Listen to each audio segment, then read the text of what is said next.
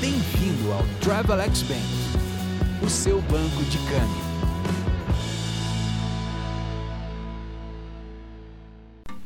Bom dia, bem-vindo ao podcast Resumo de Mercado do Travelex Bank. Essa é a sua pílula de informação para começar bem o dia. Hoje é dia 12 de abril, uma segunda-feira. Nós vamos começar falando sobre a Petax. O dólar americano fechou a R$ 5,64, dólar australiano a 4,30, dólar canadense a 4,50, o euro a 6,71 e a libra R$ 7,66.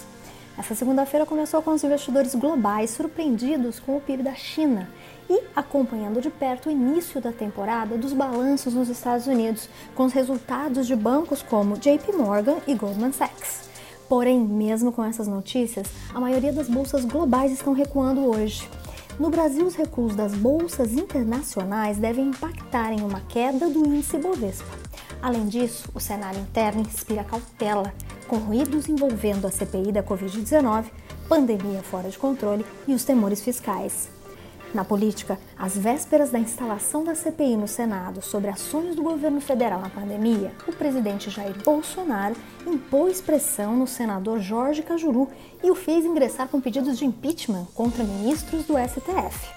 No cenário cambial, com o enfraquecimento do dólar ante várias moedas emergentes, a moeda americana deve sofrer uma desvalorização ante o real.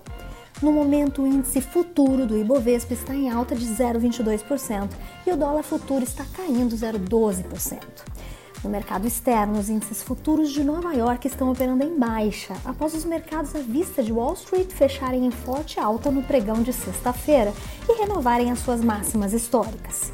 Os juros dos treasuries de longo prazo também recuam nessa manhã, e isso pode contribuir para o otimismo dos investidores. Na Europa, as bolsas abriram sem direção única, mas ganharam força após a divulgação de dados do varejo da zona do euro. Na Ásia, as bolsas fecharam em baixa na segunda-feira, com o surgimento de uma segunda onda de casos de Covid-19 em países como Índia, Filipinas e Tailândia, e também na Oceania. Sydney operou em queda.